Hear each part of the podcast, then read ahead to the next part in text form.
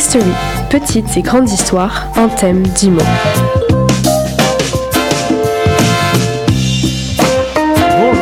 Bonjour et bienvenue dans cette quatrième émission de History avec Nathan et Roman. Bonjour. Mais aujourd'hui, nous accueillons notre invité, euh, qui n'est autre que Thibaut. Salut Bonjour, donc comment allez-vous déjà tous? Ça va super, va très bien. Comme un lundi. Ça va Oh non, c'est beau.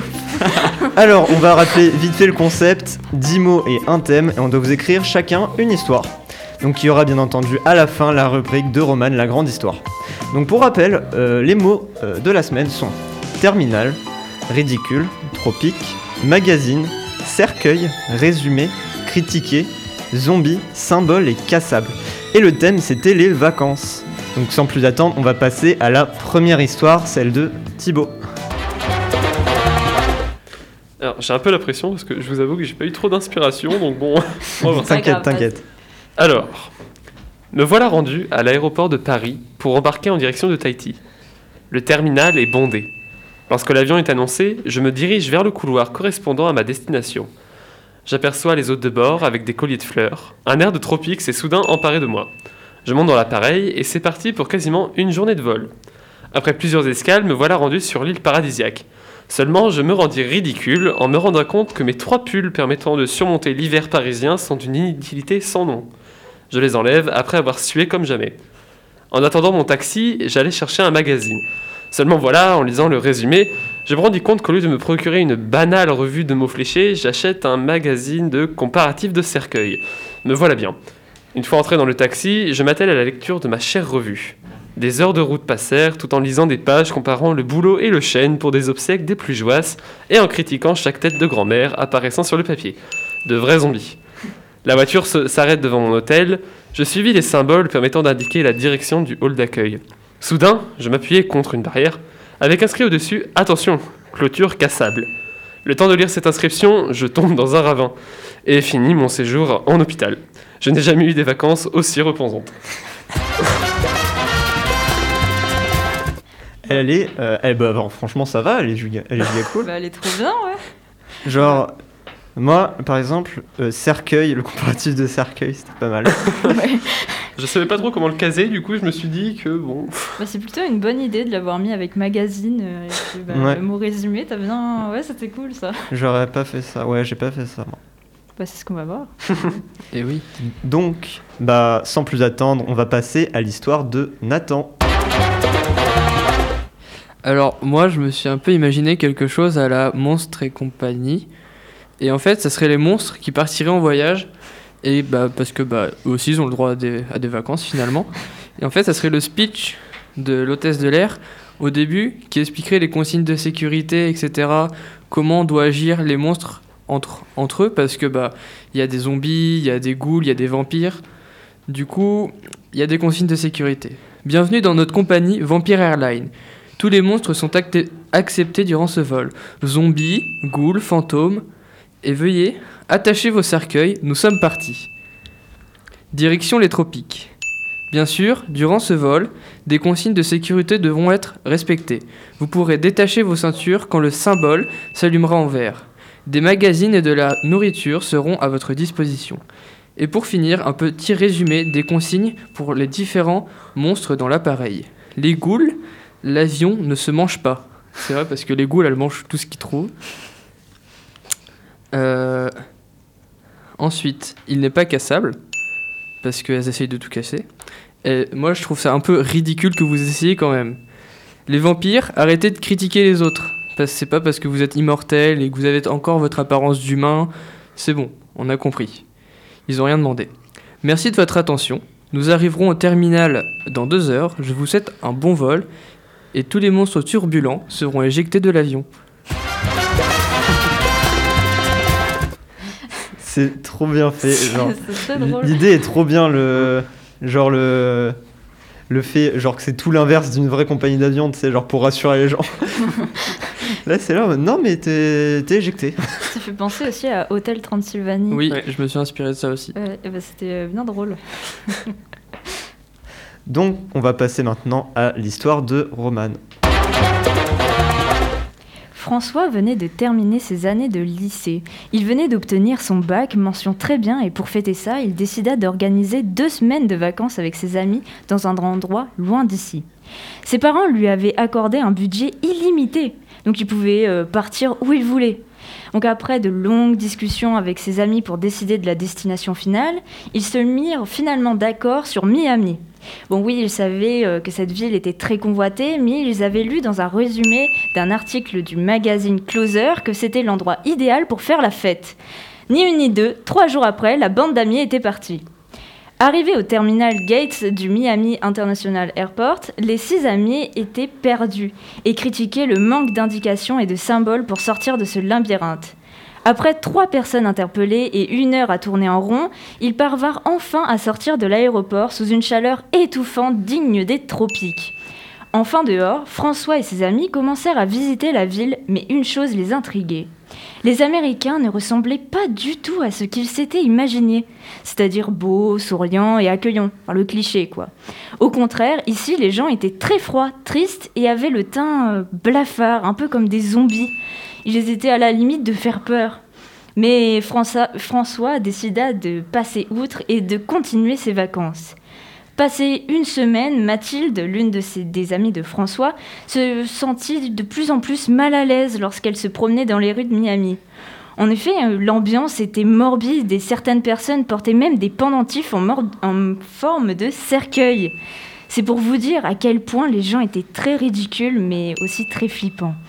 Quatre jours après, quatre jours avant la fin de leurs vacances, la bande d'amis décida de rentrer chez eux car l'ambiance devenait beaucoup trop lourde pour eux. Une fois en France, ils ne surent jamais pourquoi Miami avait été aussi sombre et d'humeur cassable.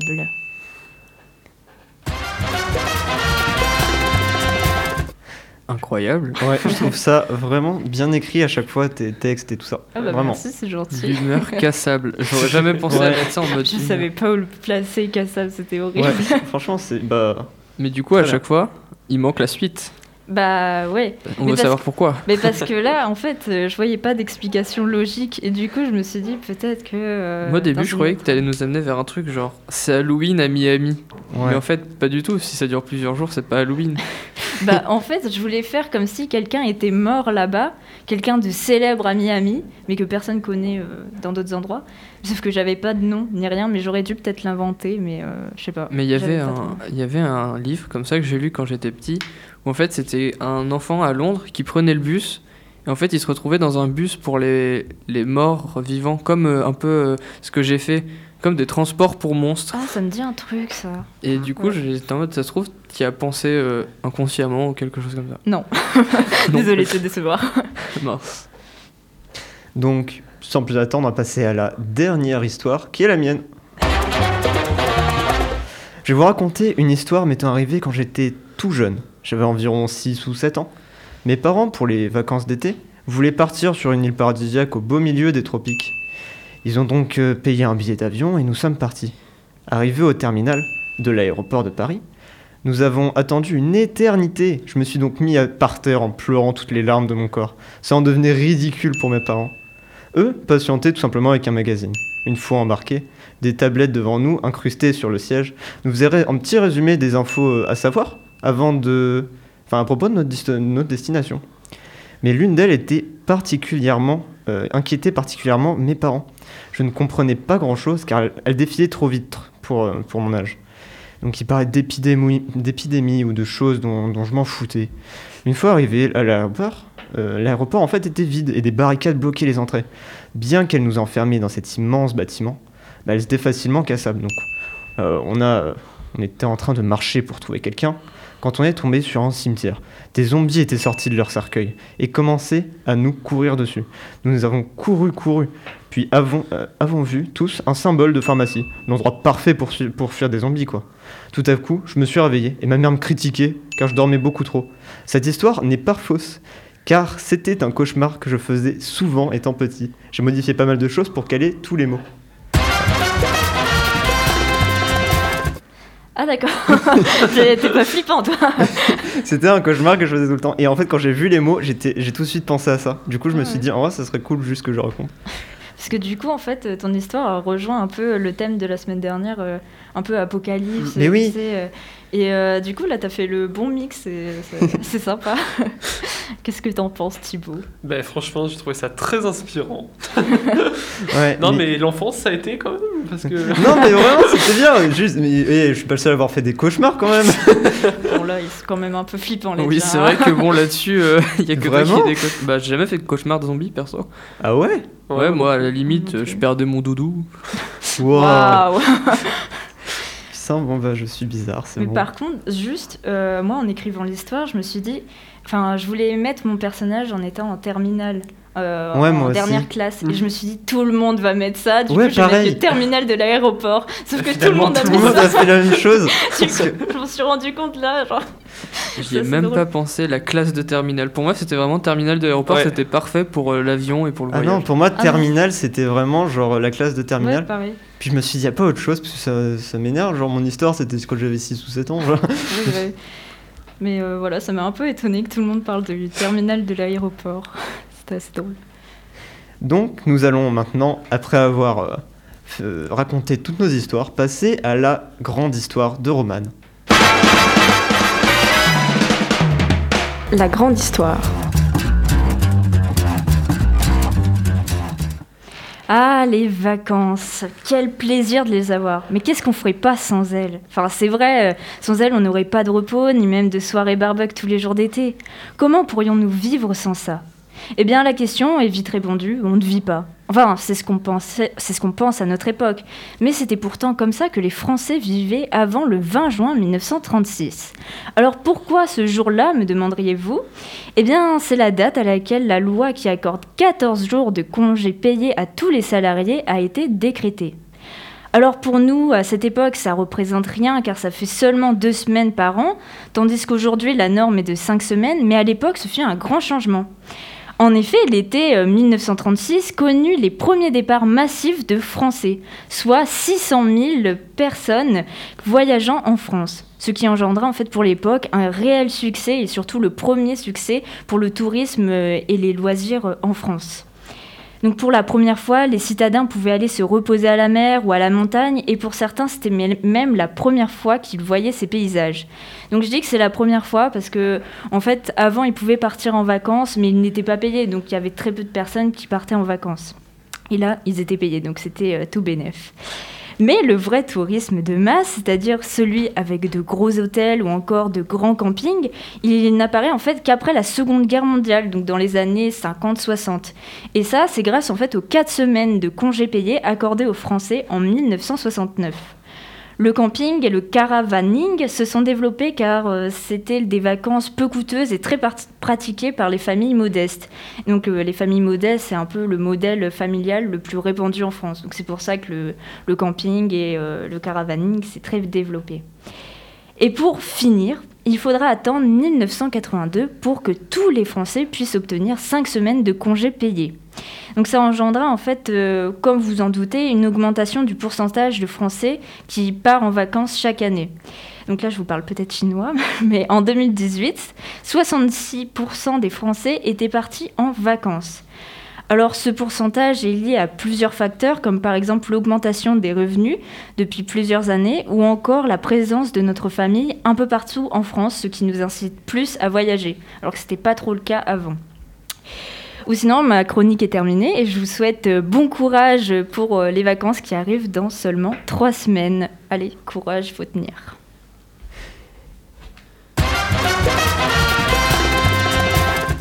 Merci beaucoup d'avoir écouté, écouté, écouté History. Euh, donc, on va laisser Thibaut euh, dire les prochains mots de la semaine et le Yes. thème. Alors, je vous ai choisi quelque chose d'assez pointu. Je vous avoue que là, je vais vous attendre au tournant pour euh, votre imagination. Super. Donc, attention.